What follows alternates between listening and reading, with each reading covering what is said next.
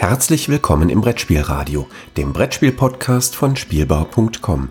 Heute eine Episode Die 2 mit Per Silvester und Yorios Panagiotidis. Herzlich willkommen zu einer neuen Folge von Die 2, die aller 62. Folge.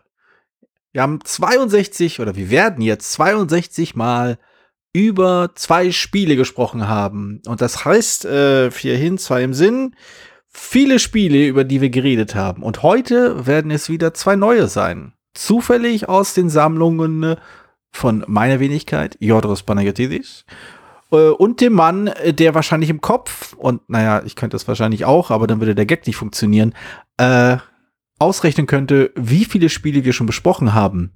Per Silvester. Hallo Per. Ave Imperator, Moriturite Salutant. Äh, okay. Das ist aber sehr um die Ecke. Aber ich glaube es dir einfach mal. naja, es sind da dunkle Zeiten und so. ah, oh, verstehe, verstehe. Oh, dunkle Zeiten. Ah, du, du weißt vielleicht schon, was für ein Spiel ich habe. Ich bin ja gespannt. Na gut, aber äh, wollen wir noch ein bisschen geplänkeln? Wollen wir so ein bisschen erzählen, wie die Woche so lief? Oder springen wir gleich ins Spiel rein? Nee, ich habe nur schlechte Erinnerungen an diese Woche, an die vergangene Woche, an die letzten drei Tage. okay. Äh, äh, legitim, legitim. Ja, dann äh, lass, dann können wir uns ja ein bisschen ablenken, indem wir über. Die letzten Tage sind wir ausgelöscht. ja. Eieiei. Äh, genau. Ja, das, das Problem ist ja auch, äh, es vergehen ja ein paar Tage zwischen der Aufnahme und dem Moment, wo halt diese Folge dann live geht. Und so wie sich die letzten Tage so entwickelt haben, wer weiß, worüber wir reden werden, wenn die. Äh ich bin ziemlich sicher, dass irgendwas passiert, wo man die, wo die Hörer sagen, ja, das stimmt, das war ganz schlimm. Ach, Moment, Moment. Wann ist denn der 3. November? Ist der nicht schon bald? Moment, äh, Moment, ist der nicht, Moment, wenn wir das, wenn das andere Leute hören, ist der nicht schon der 3. November? Gewesen. Ja. Ach, der ist schon gewesen. Ja, ja. Hossa. Alter. Junge. Okay, Moment, da kann, da kann ich jetzt schon vorgreifend sagen, Alter, wer hätte. Oh, es kann doch wohl nicht deren Ernst sein. Ich glaube, damit ist alles Wichtige gesagt und wir können jetzt zum Hauptprogramm übergehen. Genau. Ich habe gute Neuigkeiten, weil Sehr ich schön. habe das beste Spiel aller Zeiten gezogen. Und ähm, okay. Ähm, also ich weiß, dass du ja ein anderes Spiel für das beste Spiel aller Zeiten hältst, aber ich, ich ja, ja. Aber ich, also, ne, aber ich weiß, du bist ein kluger Mensch. Ich, du hast, hast, hast mal studiert und so. Und du wirst, sobald ich den Titel sage, wirst du die Weisheit in meinen Worten erkennen und sagen, eigentlich hast du recht. So, also bin ich, äh, da, ich, ich glaube, ich bin nicht, ich bin dazu eitel für, aber äh, meinetwegen. so, dann natürlich das kann nur eins geben und ich war froh, dass ich es gezogen habe, auch wenn es ja, nee, es, es, es, es hat gerade wieder Prominenz gekriegt, das Spiel. Ähm, es ist natürlich das Unerreichbare, Unerreichte, Hundreds of Horses von Ravensburger. Uh, ja, das ist, äh, ich kann auf jeden Fall verstehen, also ich, ich, ich muss zugeben, ich teile nicht die Einschätzung, aber ich finde, es ist eine legitime alternative Meinung. Ich kann, ich kann das, äh, ich kann das durchaus. Äh, das ist, das ist eine Ansicht, die ich in Ordnung finde. Es gibt gewisse Ansichten, die, die kann ich nicht tolerieren, aber das, das ist okay. Ja. Und äh, also Hundreds of Horses, äh, ist ein Spiel, das ist komischerweise bislang nur bei, bei, also es ist bei Ravensburger erschienen, aber Ravensburger Nordamerika. Also es ist aus irgendwelchen Gründen nie bei Ravensburger in Deutschland erschienen. Ist und das, Moment, ist das eigentlich ein älteres, also ich, ich habe es ja mal gesehen, ich habe es glaube ich noch nicht gespielt, aber ist es denn ein älteres oder sieht es bloß so aus?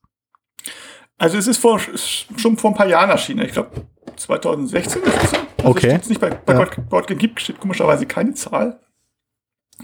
Ähm, also es ist, ich, ich hatte das schon ein bisschen gesucht, so ein paar. Also ich hatte, glaube ich, schon bestimmt vor drei oder vier Jahren darüber gelesen und habe dann erstmal gewartet, ob es vielleicht doch mal auf Deutsch kommt. Ich habe mhm.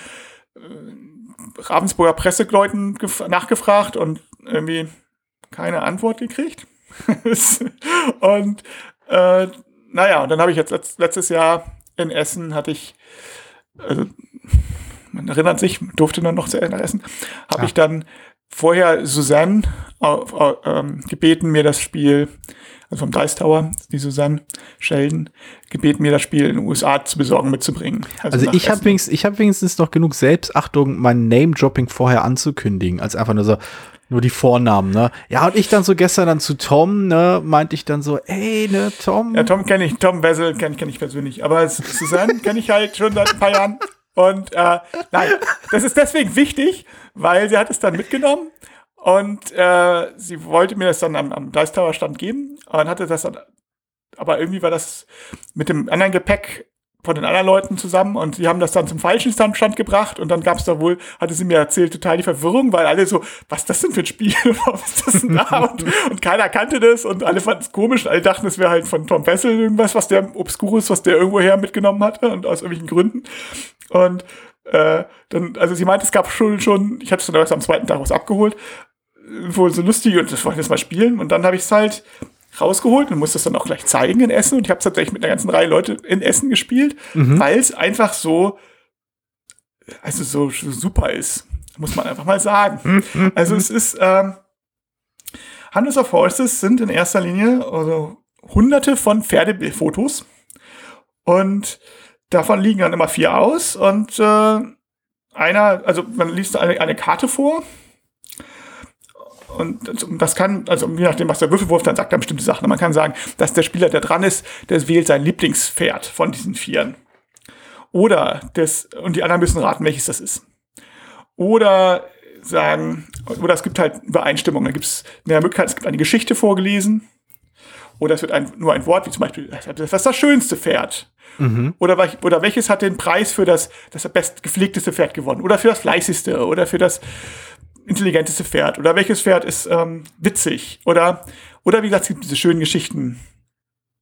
Wie zum Beispiel, ähm, als ein besonderes, ich versuche das mal simultan zu übersetzen, deswegen klingt das vielleicht ein bisschen stockig, Mhm. als, als äh, ein, ein, ein besonderes äh, Schaupferd hat Mil hasste Milad, Milord die ganzen Stunden, die er immer sauber machen mussten, bevor er, die er sauber gemacht werden musste, bevor er vor, vor die Jury trat.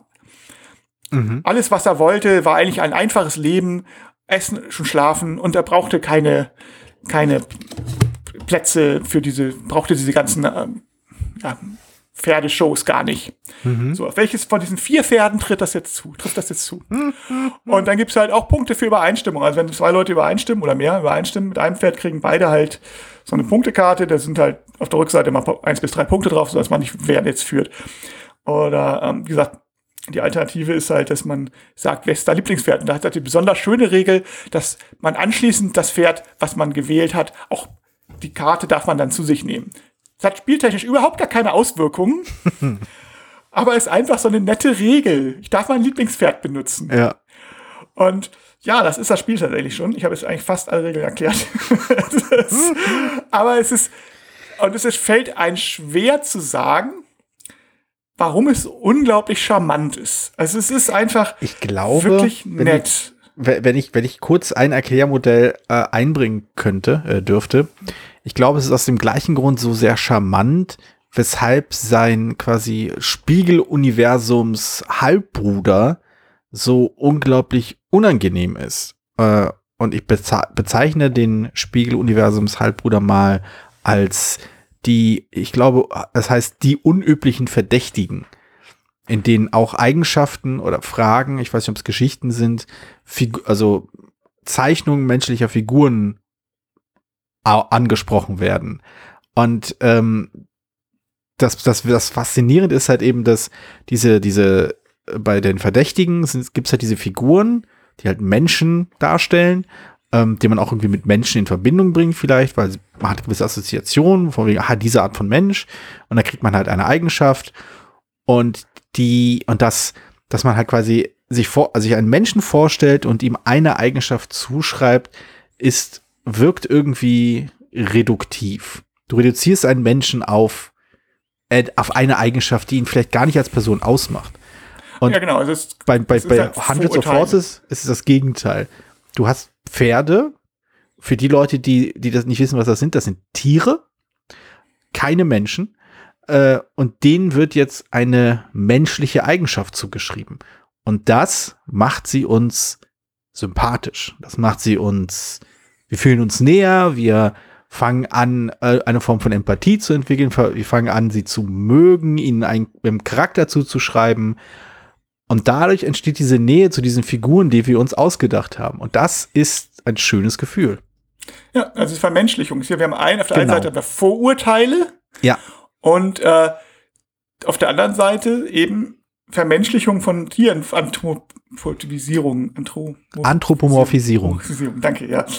ähm, bin halt keine so ein Radiosprecher wie du. Ah, äh, aber nee, also insofern, das, das macht natürlich viel aus. Und ich, man muss einfach mal sagen, natürlich ist dieses Spiel, ich glaube, es ist von, ist nicht von Prospero Hall, aber es ist von Forest Prison Creative, also, also ein Kreativteam.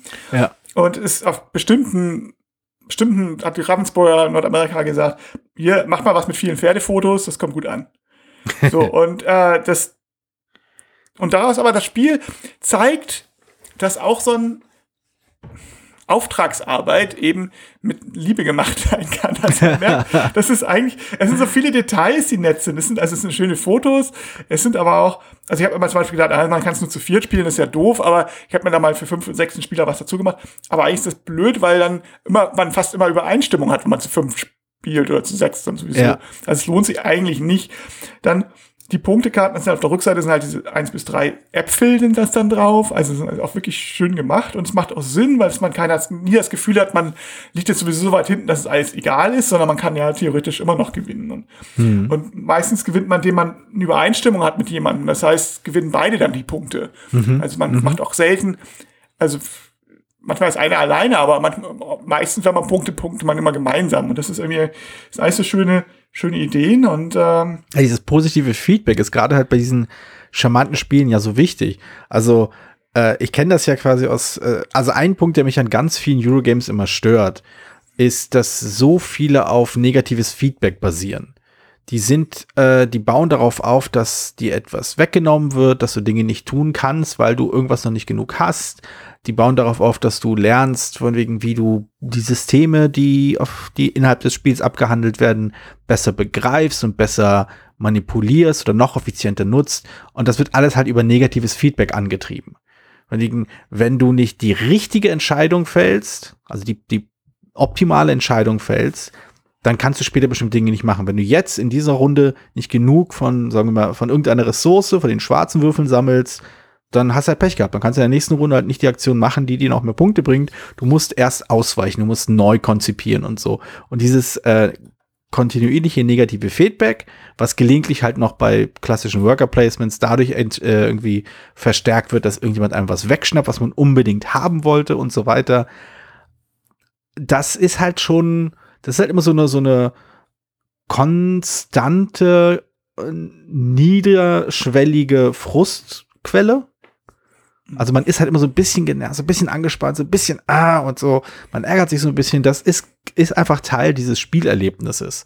Ähm, man kann sich damit abfinden. Also ich merke das halt an meinen Kindern, dass die also der, der Große vor allem, aber die Kleinen zum Teil auch, dass die so Stück für Stück lernen, eben mit Frust, also mit auch mit so einem kontinuierlichen Frust umzugehen. Das, das schlägt zum Teil auch stark aus. Also gerade die Jüngere, äh, die regt sich halt teilweise noch bis zu den Tränen auf, wenn sie nicht das bekommt, was sie möchte.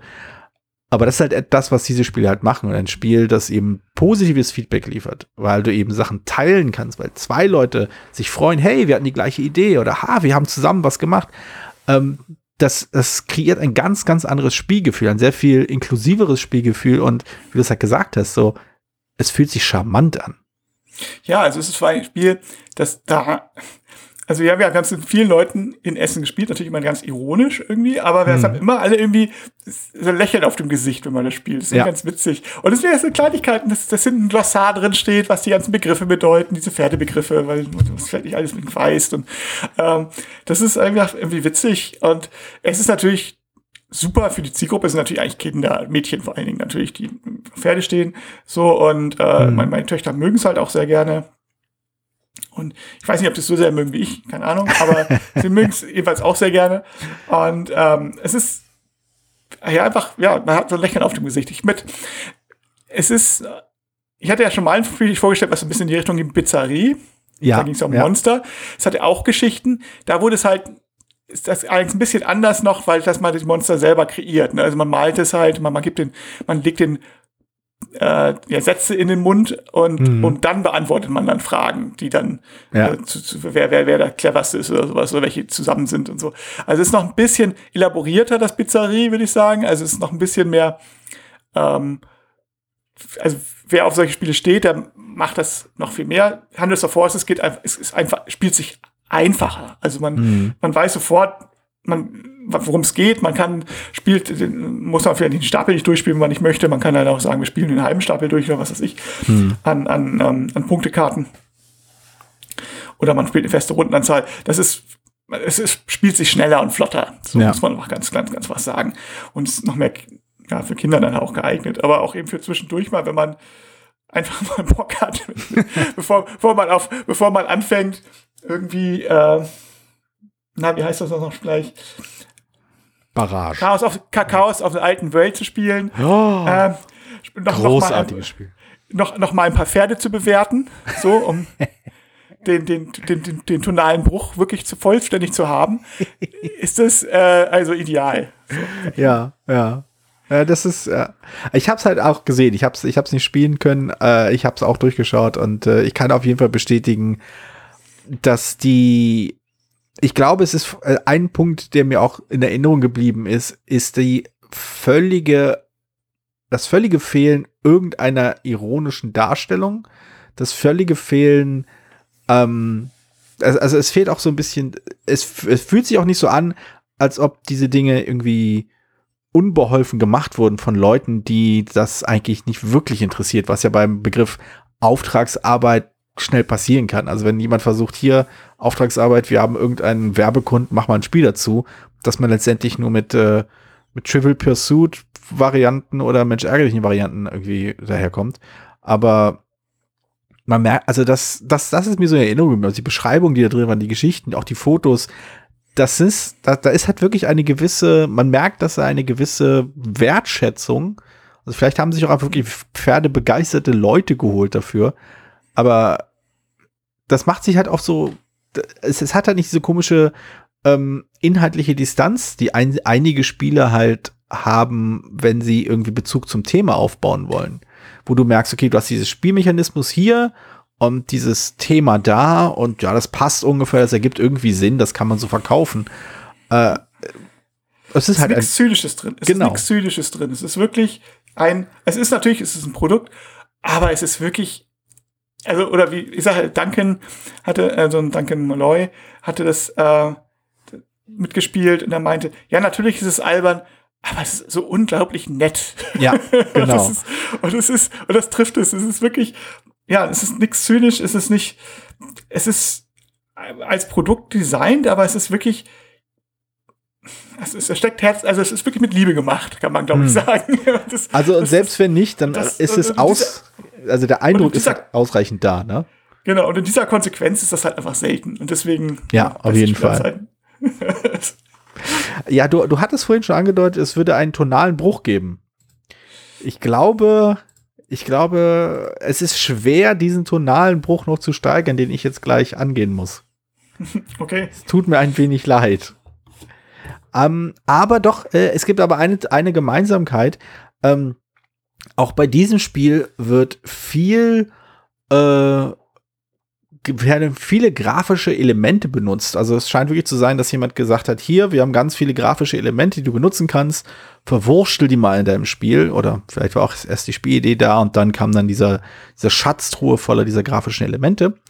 Ähm, aber ich würde sagen, der Begriff Zynismus ist in diesem Thema eingebettet. Also weniger das Spiel selbst als einfach das Thema, mit dem sich das Spiel auseinandersetzt, ist in gewisser Weise der Inbegriff des Zynismus innerhalb der Popkultur. Äh, es ist ein Spiel von einem Designer, welcher von dem ich nicht weiß, ob er schon mal ein gutes Spiel rausgebracht hat. äh, Jetzt bin also ich gespannt. Es- Er- er ich hoffe, hat es ist ein- nicht von, ich hoffe, es ist nicht von mir.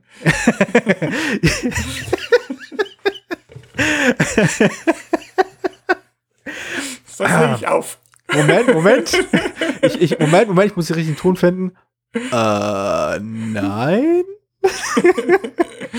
ähm, er hat, also er hat zumindest ein sehr, sehr einflussreiches Spiel gemacht und sein Name wird auch in allen Neuauflagen des Spiels immer noch erwähnt, weil sein ursprüngliches Design quasi so formgebend war und auf jeden Fall eins der Steckenpferde eines großen, bekannten amerikanischen äh, Spieleverlags ist. Äh, der Designer äh, ist Richard Launius. Äh, das Spiel, für das er bekannt ist, von dem man durchaus geteilter Meinung sein kann, wie erfolgreich es ist, ist Arkham Horror. Und da, äh, das, das besitze ich nicht, aber ich besitze einen seiner späteren, äh, eins seiner späteren Designs, welche nichts äh, mit, mit Lovecraft zu tun haben, aber in einem, in einer ähnlichen Zeit spielen. Und zwar äh, ist die Rede von dem, ich vermute mal, völlig unbekannten äh, Ace Detective, a Noir Detective Card Game. Und das benutzt grafisch, damit wird mich hier geworben, äh, Color Artwork from the Archives of Black Mask Magazine. Black Mask, für die Leute, die das nicht wissen, ist ein äh, sogenanntes Pulp-Magazin aus den 30ern, denke ich, äh, in dem die, die typischen äh, Hardboiled- und Noir-Geschichten damals erschienen. Also Hardboiled Noir, das ist das Genre, in dem sich Raymond Chandler bewegen, Dashiell Hammett, ähm, John McCain mit hier äh, Postman Always Rings Twice. Das sind diese mh, hm, diese, diese Detektivgeschichten nach dem Zweiten Weltkrieg, die alle von einem, von einem, von gewissen harten, zynischen Hauptfiguren handeln in einer sehr, ähm, sehr, sehr äh, moralisch ver ver verdorbenen Welt. Und äh, ja, ich könnte da noch schon lange drüber äh, erzählen. Ich mag das Genre halt unglaublich sehr, also wirklich, wirklich gern. Ähm, und ich würde halt auch, ich könnte ja auch 20 Minuten differenzieren zwischen Hardboiled und äh, Crime Noir. Und Noir, genau. Ähm, das Spiel habe ich mir damals geholt, aus, weil es halt genau das war. Also es hat ein, es war halt ein Hintergrund, der mir gefallen hat. Es war ein, äh, oh, sah ganz hübsch aus. Und es ging um das Storytelling.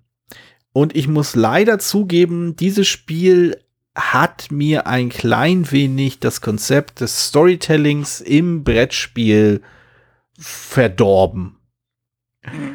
Was ich weniger dem Spiel als solches ankreide, als eher dem Versuch von sehr, sehr vielen Spieledesignern, Storytelling auf diese Art und Weise umzusetzen, wie es hier versucht wurde.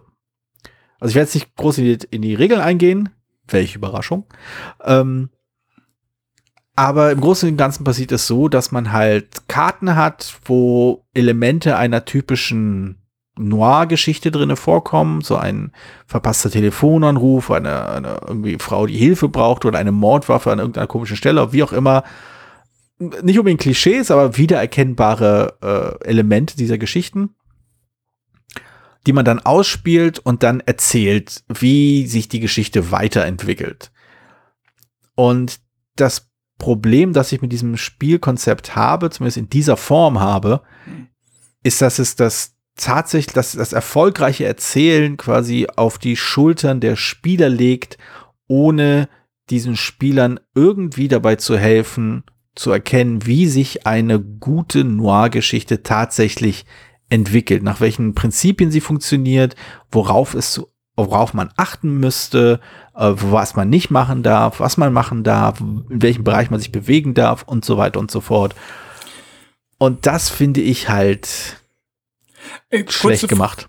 Aber ich muss es doch noch mal kurz noch mal fragen. Ja. Also ich, ähm, ich, ich wäre jetzt nie auf den, den Titel gekommen. Also ich, hm. ich habe das Spiel schon mal schon gesehen so und ich weiß, dass ich es damals aus, auch mir mal angeguckt hatte, aber dann äh, damals in Essen, glaube ich, und dann aber schnell entschieden hatte, dass nichts für mich ist. Ich weiß aber nicht mehr, glaube ich, in der Sprache auch. Aber äh, ich glaube, es hat auch mechanische Gründe. Kannst du noch mal ganz kurz sagen, also es ist ja kein reines Storytelling-Spiel, wo jeder, also nicht, ist ja nicht sowas wie Fiasco oder so, sondern es gibt ja ein Spielziel, genau. wenn ich richtig weiß. Also richtig, richtig. Das zumindest mal kurz, ich muss, musste man da Karten absetzen, wie bei Es war einmal oder war das äh, wie, wie war das? Äh, sowas ähnliches. Also auf den Karten sind verschiedene Symbole drauf und man darf halt ein Folgesymbol spielen, äh, wenn es eins der Symbole, also man kann man, man ver ver verknüpft die Karten, indem sie an irgendwelchen einzelnen Punkten sich überschneiden. Also eine Karte hat vier Symbole und die nächste Karte, die man spielen kann, darf muss eins dieser, muss sich äh, ein, in ein, an einem dieser Symbole überschneiden. Und auf den Karten selbst steht dann meistens irgendeine Form von Effekt, sowas wie Plättchen hier hinlegen, Plättchen da hinlegen. Und ähm, zwischendurch gibt's dann auch so eine Wertungsebene, äh, wo andere Spieler sagen, wie gut sie die Geschichte fanden. Und das sind halt so viele Regelkonzepte, die ich nicht gut finde. Ja, also ist ich, ich, also ich finde, es war immer okay. So, es hat aber auch mal tatsächlich das Problem, dass es in vielen Runden nicht funktioniert. Mhm. Weil, also das sind vor allem meist ein Märchenspiel. Ich weiß gar nicht, ich habe das schon mal, ich glaube schon mal erwähnt. Wo man Erwähnt bestimmt, Karten, ja. Wo man seine Karten loswerden muss. Auf den Karten stehen auch Begriffe drauf von mehreren und man musste das anschließend mit einer Endekarte ab, also die dann irgendwie noch zu passen muss. Das heißt, wenn die Endekarte war und der große Fluch wurde gelöst, dann musste man vorher natürlich irgendwie den Fluch da überhaupt einbringen, sonst wäre es natürlich irgendwie Quatsch. So. Und äh, das funktioniert oft schon nicht deswegen nicht, weil wenn jemand sehr schnell sprechen kann und die anderen ihn nicht unterbrechen wollen oder können oder nicht so schnell schalten. Verstehe ich nicht. Wie macht- soll denn das macht ein- gehen?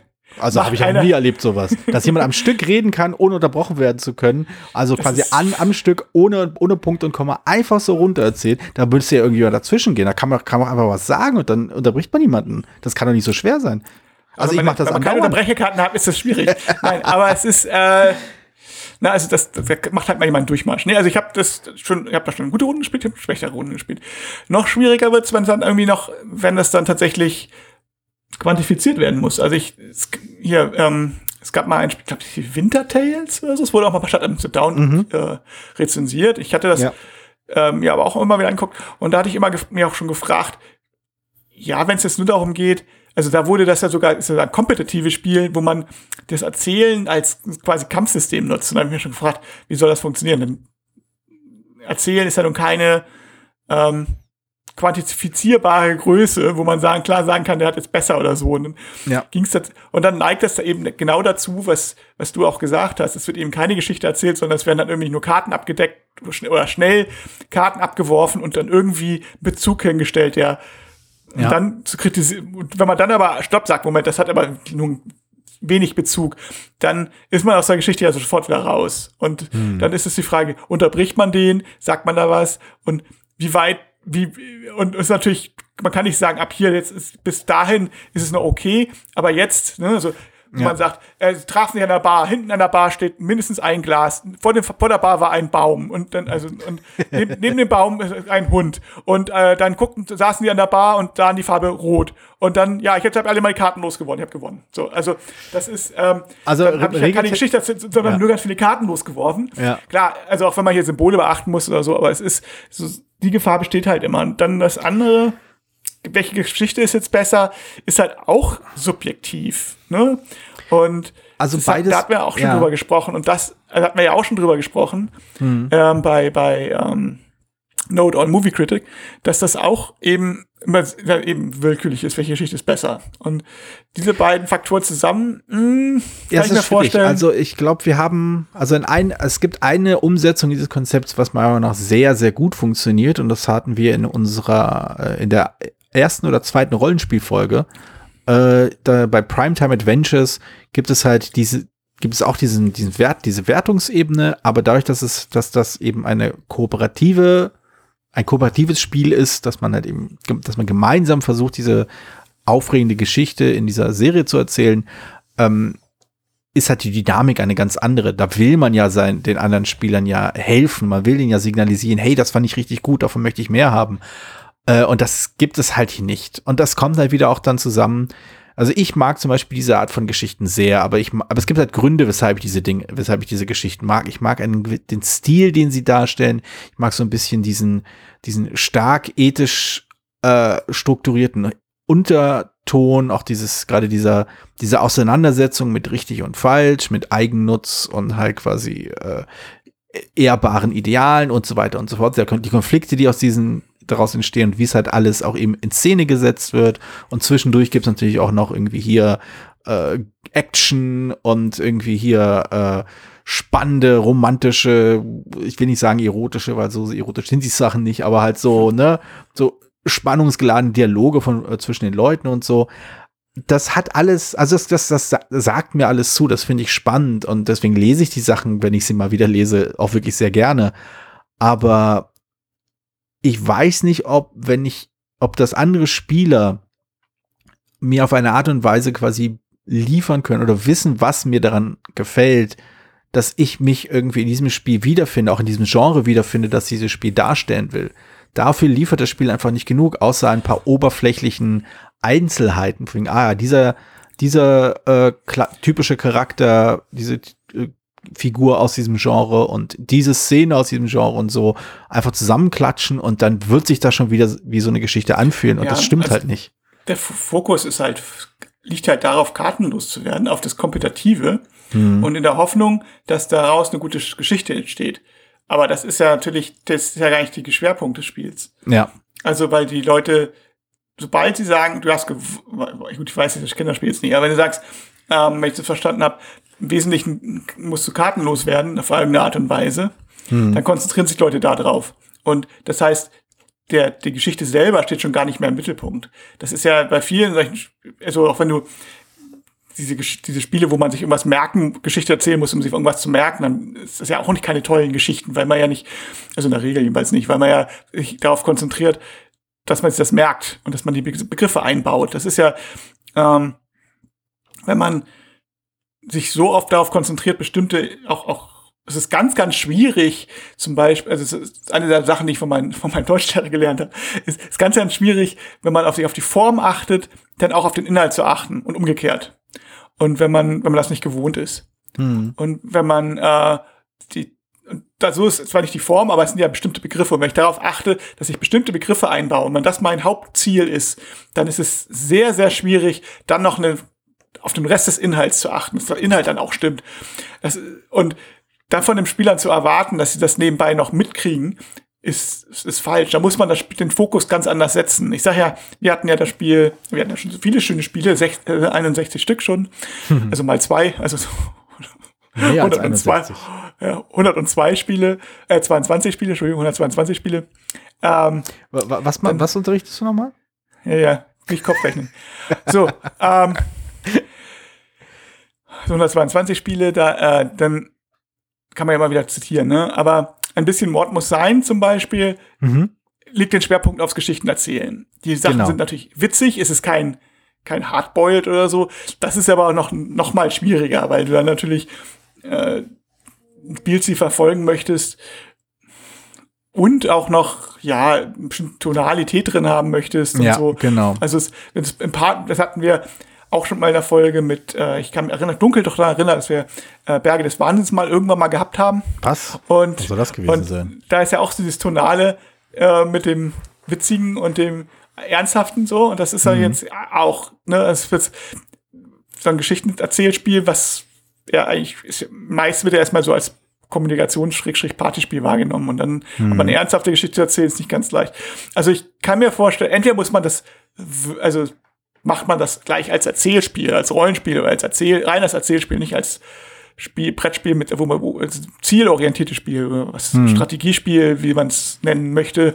Also ein Spiel, wo man versucht, ein Ziel zu erreichen und äh, einer gewinnt am Ende, weil er das, die, die, die Regeln zu seinem Gunsten am besten nutzen konnte, ist ähm, nicht, liefert nicht unbedingt die besten Geschichten. Ah, ja, aber fairerweise, also man muss, man muss bei Richard Launius aber auch sagen, äh, die Entstehungsgeschichte zum ersten Arkham Horror ist halt ganz spannend, wie ich finde. Äh, er hat mir in einem Interview erwähnt, dass äh, er halt einfach lange zu Hause war, weil seine, seine Frau, ähm, ich glaube, abends gearbeitet hat, glaube als, als Krankenschwester oder so, und er nicht wusste, was er mit seiner Zeit anfangen sollte. Äh, und hatte gerade die, die, dieses Cthulhu-Rollenspiel so toll fand, deswegen wollte er halt äh, ein Cthulhu-Rollenspiel für sich alleine spielen. So ist mehr oder weniger die Anfangs-, die Entstehungsgeschichte von Arkham Horror. Und wenn man sich halt diese Spiele anschaut, dann merkt man schon, dass die Wurzeln, also auch in dem, was sie, was sie erreichen wollen, unabhängig dafür, davon, wie er es versucht und wie gelungen das ist, äh, aber die Wurzeln kann man schon irgendwo im Rollenspiel sehen, in einer gewissen Form von Rollenspiel. Also in Geschichten erleben, in Geschichten, in, der, in, in so kleine Texte, äh, die man so erlebt. Und auch bei dem Spiel muss man fairerweise sagen, dass die Regeln schon darauf ausgelegt sind, die Erzählungen der Spieler zu unterstützen. Äh, man kann abrutschen in das, ah, ich leg diese, diese, diese, diese und jene Karte, aber äh, das, das, das, die, Re die, die Regeln sind schon flexibel genug, dass wenn man möchte, kann man die Zielsetzung äh, sowie halt das Feedback, das man von den anderen Spielern bekommt, ungefähr ausgleichen. Du, ich meine auch, dass ein paar der Elemente, die man bekommt, auch ein bisschen davon abhängen, wie gut die anderen Leute ähm, die Erzählung halt fanden. Also äh, ob du halt die, die, äh, die Plättchen bekommst, mit denen du letztendlich am Ende des Spiels deine Punkte machst, hängt davon ab, ob die Geschichte, die du mit deinen Karten erzählt hast, die anderen Leute überzeugt hat. Dahingehend, das ist schon sehr viel mehr am, oh, also, wenn man halt diesen Bereich sehen will, bewegt sich das auch schon eher in Richtung Rollenspiel als in Richtung ähm, striktes Regelspiel. Aber da würde mich auch nochmal interessieren, wenn du jetzt sagst, wie die anderen das fanden, ist es ein allgemeines Fandet ihr die Geschichte gut oder schlecht oder sind das tatsächlich Kriterien, die man da bekommt? Also sagt, fand ihr sie spannend, hat es geschafft, dass die Geschichte weitergebracht oder sowas? Weil ich finde dieses oft, also oder fast immer willkürlich. Das geht manchmal. Also wenn man das Gefühl hat, also bei, bei, bei Who Would Win, wo man da sagt, ähm, zum Beispiel finde ich es okay. Mhm. Aber wenn es Cats and Chocolate, ist das andere Extrem. Ähm, das gab es auch mal Zombie-Spiele, da habe ich vergessen, wo man irgendwelche ähm, Situationen hat und man jeder bekommt, äh, man, man hat dann irgendwie zwei Karten und jeder muss dann sagen, wie er mit diesen zwei Karten aus der Situation kommt. Also sie stürzt mit dem Fahrstuhl ab und dann, oh, ich habe jetzt Katze und Schokolade, wie kann ich jetzt verhindern, dass ich mit dem Fahrstuhl abstürze? Und der nächste hatte, weiß nicht, Bienen und ein Eimer oder so. Ja. Und ähm, dann entscheidet letzt, das sind lustige Geschichten, so, keine Frage. Aber am Ende entscheidet immer einer, mich der die, die Frage, der gerade dran ist, welche wem er die Punkte gibt. Und das ist dann halt, da, da merkt man immer, dass das, also ich, ich spiele es ganz gerne mal, aber das bricht immer ein bisschen zusammen an der Stelle, weil er nicht, weil derjenige mal sagt, okay, das war die witzigste Geschichte oder, oder das war die coolste Geschichte oder coolste mhm. Idee.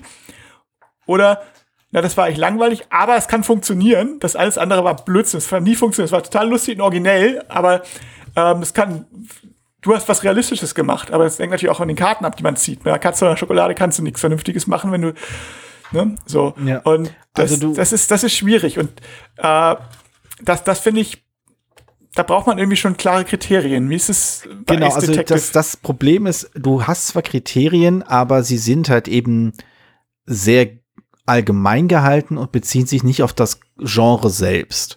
Also du hast, also du, wenn jemand halt quasi seine Karten ausspielt und erzählerisch quasi daraus eine Geschichte spinnt, äh, hört es halt damit auf, dass die anderen Spieler eine ihrer fünf Bewertungskarten nehmen und quasi in die Mitte legen und sagen, hier, ich finde, die, du hast die Geschichte schlecht, gut, hervorragend oder großartig erzählt oder wie auch immer.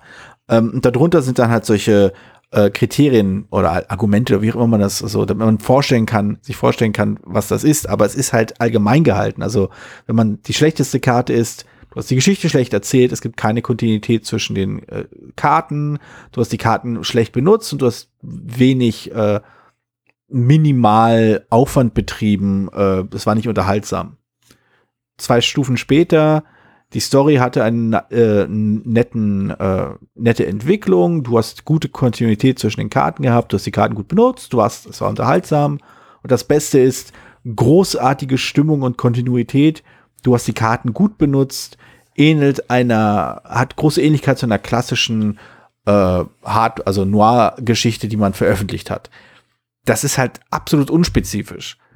Also wenn ich sowas bekommen würde und dieses Genre nicht bereits irgendwie sehr, also durchaus gut kennen würde und sehr schätzen würde, würde ich nicht wissen, wonach ich das festhalten soll, außer zu sagen, ich hatte Spaß. Und das ja, also ist halt damit kann, das kann halt nicht funktionieren, finde ich.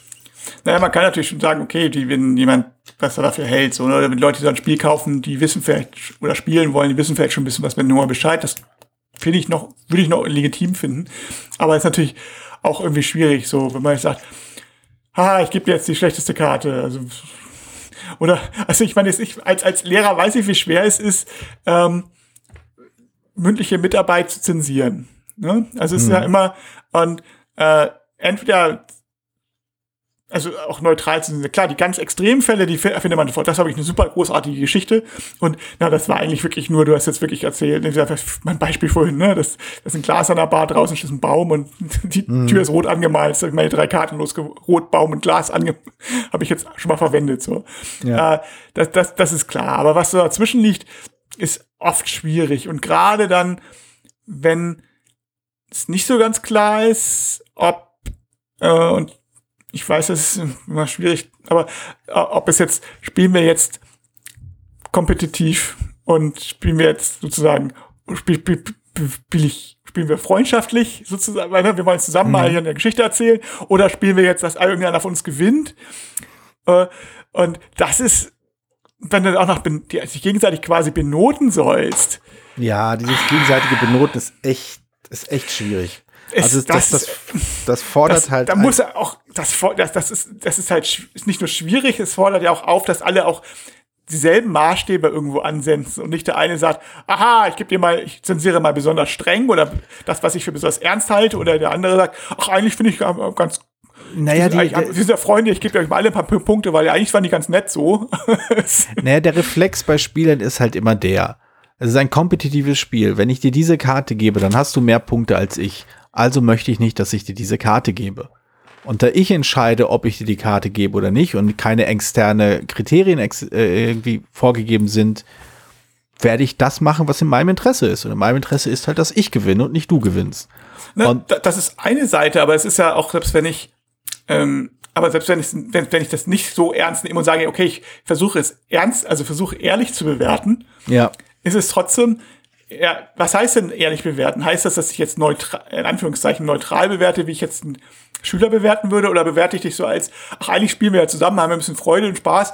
Also, bisschen, so ganz so, wenn es jetzt nicht ganz Blöde ist, kriegst du keine vier von mir, sondern immer eine drei, so, also, mhm. oder besser. Also, das ist, da müssen wir aber, und das siehst du vielleicht anders und sagst, nein, ich muss, ich bin, ich bin ein bisschen enttäuscht von deiner Geschichte und also das ist, da sehe ich auch Konflikte, wie man das Spiel, wie man das Spiel wahrnimmt, selbst wenn vornherein klar ist, dass wir jetzt nicht die Karten auf, bei solchen Spielen Genau wie bei diesem Psycho-Einchat-Spielen finde ich schon, dass man da äh, jetzt nicht taktisch spielen sollte, und das funktioniert durchaus. Aber das finde ich, ist halt echt schwierig. Und wenn man dann anfängt, über Noten zu diskutieren, muss dann irgendwie, also das ist, finde ich, ein sehr, sehr schwacher Mechanismus. Und ja. Also das, das, das ist halt wirklich so ein Fall gewesen, wo ich das, wo so die verschiedenen äh, Zielsetzungen und Impulse, die ein Spiel hat, beziehungsweise die Spiele an ein Spiel bringen, nicht sorgfältig aus abgeglichen wurden. Äh, also ich habe gerade eben noch mal ins Regelwerk reingeschaut. Es gibt zwar diese extra diese Regel, dass am Ende des Spiels, also wenn der Sieger des Spiels bestimmt wurde, dann ist auch der äh, der, na, sag schon, der Täter des, also der, Hauptbösewicht des Spiels äh, festgelegt worden von, von einem der Figuren, die da ausliegen. Und äh, der Gewinner darf dann halt die Geschichte zu Ende erzählen. Einfach nur, weil die, das Spiel halt zwar zu Ende ist, aber die Geschichte halt noch nicht vorbei ist. Die Geschichte wird jetzt aufgeholt, wird jetzt auf, aufgerundet. Also das, das Regelwerk signalisiert dir zumindest dahingehend und sagt es auch nochmal ausdrücklich, dass das nicht das, das Bestimmen des Gewinners den Spielspaß ausmacht, sondern die Geschichte, die man erzählt. Also man merkt schon, was das Ziel ist. Man merkt halt schon, was das Bedürfnis ist dieses Designs. Man merkt, was das Spiel zu vermitteln versucht. Aber es scheitert meines Empfindens nach daran, dass das Regelwerk, dass das Design eben nicht die Dinge unterstützt, die eben zu einer solchen Geschichte führen. Es setzt halt einfach nur mehr oder weniger willkürliche Rahmen und hofft darauf, dass die Spieler kreativ und einfallsreich genug sind, dass das, was sie dann mit diesem, innerhalb dieses Rahmens tun, sie ausreichend zu unterhalten weiß. Also ich sag, bin nach, davor, nach wie vor der Meinung, also allem, was du erzählst, dass warum, oder die Frage bleibt bestehen, warum ist es nicht ein reines Erzählspiel? Schrägstrich Rollenspiel oder so, sondern so ein ja. Erzählspiel, also so wie Fiasco oder sowas. Das ist, wo du Karten nutzt, um eine Geschichte gemeinsam zu erzählen. Das Stichwort hier ist gemeinsam. Ja. Das, ich, ist, also in so, fast allen Fällen beißt es sich einfach eine gemeinsame Geschichte zu erzählen mit einer gewinnt. Auch wenn das natürlich betont wird, dass es nicht ums Gewinnen geht. Aber irgendwie dann, weil einfach dadurch, dass Mechanismen drin sind, das, wo drin sein müssen, weil sonst gewinnt ja keiner am Ende, wo irgendwie Punkte vergeben werden, wo, wo bestimmte Aufgaben vergeben werden und dann liegt es, das lenkt alles von der eigentlichen, von dem eigentlichen Spiel ab. Hm. Also das ist, das ist, ich frage mich ganz, ganz schwierig. Ich, ja. ich, es ist eine Sache, die mich eigentlich sehr interessiert, weil ich Geschichten, Erzählungen in Spielen interessant finde. Hm. Aber äh, deswegen habe ich mir damals auch angeguckt. Aber ich hatte damals von den Beschreibungen, und das bestätigt sich ja, was wir jetzt erzählt auch das Gefühl gehabt, dass es diesen Kernpunkt, dieses Kernproblem, das fast alle Spiele dieser Art haben, eben auch nicht lösen kann. Nämlich mhm. dieses, diesen, Konflikt zwischen, wir erzählen eine schöne Geschichte und es geht die Geschichte, die Geschichte soll im Mittelpunkt stehen, wir wollen eine tolle Geschichte erzählen. Und es irgendjemand gewinnt, weil wir irgendwelche Spielziele haben, die sind nicht, die darüber hinausgehen, eine Geschichte zu erzählen. Die das ja. nicht unterstützen, sondern eigentlich, und dadurch unterstützen sie das, die Mechanismen, nicht dieses Ziel, die Geschichte zu erzählen, sondern die konterkarieren das, sondern sagen, stehen den ein bisschen im, sollen den eigentlich unterstützen, aber eigentlich. Na, sie genau, das, das Problem ist, sie unterstützen es halt nicht und selbst wenn man es schafft, dass sie halt eben nicht dem, äh, dem, dem Ziel einer guten Geschichte zuwiderlaufen, selbst dann sind sie halt bestenfalls, existieren sie bestenfalls parallel zu dieser Geschichte. Sie laufen ja. nebenbei, um dem, um der Aktivität irgendeine Form von Struktur zu verleihen. Es gibt einen Anfang, eine Mitte, eine Mitte und ein Ende, aber sie kommen halt nicht zusammen. Also sie spucken so hier und da so ein paar Elemente rein, die man benutzen soll oder muss oder darf, wie auch immer. Aber sie, sie unterstützen nicht. Sie sind halt keine, sie sind halt kein Gerüst, auf dem man eine tolle Geschichte gemeinsam erzählt und oder erlebt. Sie sind halt einfach nur etwas, was nebenher läuft. Und ja, das so funktioniert halt kein gutes Spiel. Also selbst, also auf jeden Fall, also kein Erzählspiel, aber halt auch andere Spiele nicht. Und das ist witzig, also, und tatsächlich bei Handels of Forces haben wir ja keine Narrativ, haben wir ja keine Geschichte in dem Sinne, ja. aber es werden sofort Charaktere klar. Also man sagt, hm. das Pferd ist da, wenn, nur dadurch, dass, dass, es, dass verschiedene Bilder sind, weiß, wissen sofort überlegen, also es gibt ja fast immer, gibt oft Übereinstimmungen und sagen, das ist klar, das ist das eleganteste Pferd oder das ist das cleverste Pferd oder das, ähm, vielleicht, vielleicht besteht und, der Trick wirklich darin, dass man eine, dass man quasi ein Crossover-Spiel aus Ace Detective und Hundreds of Horses erschafft, äh, um Hundreds ein, of Detectives. Hundreds of Detectives, genau. Das ist großartig. So machen wir das. Hundreds of Detectives. Wir nehmen einfach die Karten aus diesem Spiel, kombinieren das mit den Regeln aus Hundreds of Horses und so entsteht, äh, entsteht endlich mal ein richtiges Noir Detective Card Game Storytelling Ding. Ja. Vielleicht mal äh, bei jeder Karte, wie geht's weiter? A, B, C, D. Bei Übereinstimmung. das ist auch nicht schlecht. Ja, ja. Funktioniert, funktioniert. Kriegen wir hin, kriegen wir hin. Gut, was wir auch hinkriegen, ist langsam zu Botte zu kommen. Äh, wir haben wieder eine Dreiviertelstunde geknackt. Ich glaube, äh, wir sind jetzt gerade wieder auf dem, also die meisten unserer Zuhörer sind gerade wieder auf dem Weg nach Hause, um ins äh, Kissen zu schreien. Ähm ja, lief doch. Äh, wir sprechen uns dann demnächst wieder mit zwei neuen Spielen. So ja, zumindest der Plan. Mhm. Und bis dahin, äh, ich habe ich hab immer noch keinen guten so Abschlusssatz. Ich habe ich hab das Gefühl, ich müsste, ich bräuch, wir bräuchten noch so guten Abschlusssatz am Ende der Folge. So frohes Spielen, aber irgendwas mit die zwei. Die zwei sagen frohes Spielen. Nein, das frohes Spielen klingt, klingt doof. Jetzt sind die zwei zu Ende. Finde ich gut. Jetzt sind die zwei zu Ende. Ciao. Vielen Dank, dass du diese Episode Brettspielradio Die 2 gehört hast. Falls du dich mit uns austauschen möchtest, dann findest du uns auf Twitter. Peer unter König von Siam, Jorios unter Joe Dizzy und Jürgen unter spielbar.com. Außerdem gibt es eine tolle Community rund um das Beeple Brettspiel Blogger Netzwerk. Hier nutzen wir Slack, eine kleine App für den Austausch mit Hörern, Lesern und Zuschauern. Falls du ebenfalls dazu stoßen möchtest, sende einfach eine E-Mail an info@spielbar.com, dann senden wir dir einen Einladungslink zu. Bis bald, wieder hier bei Brettspielradio die 2.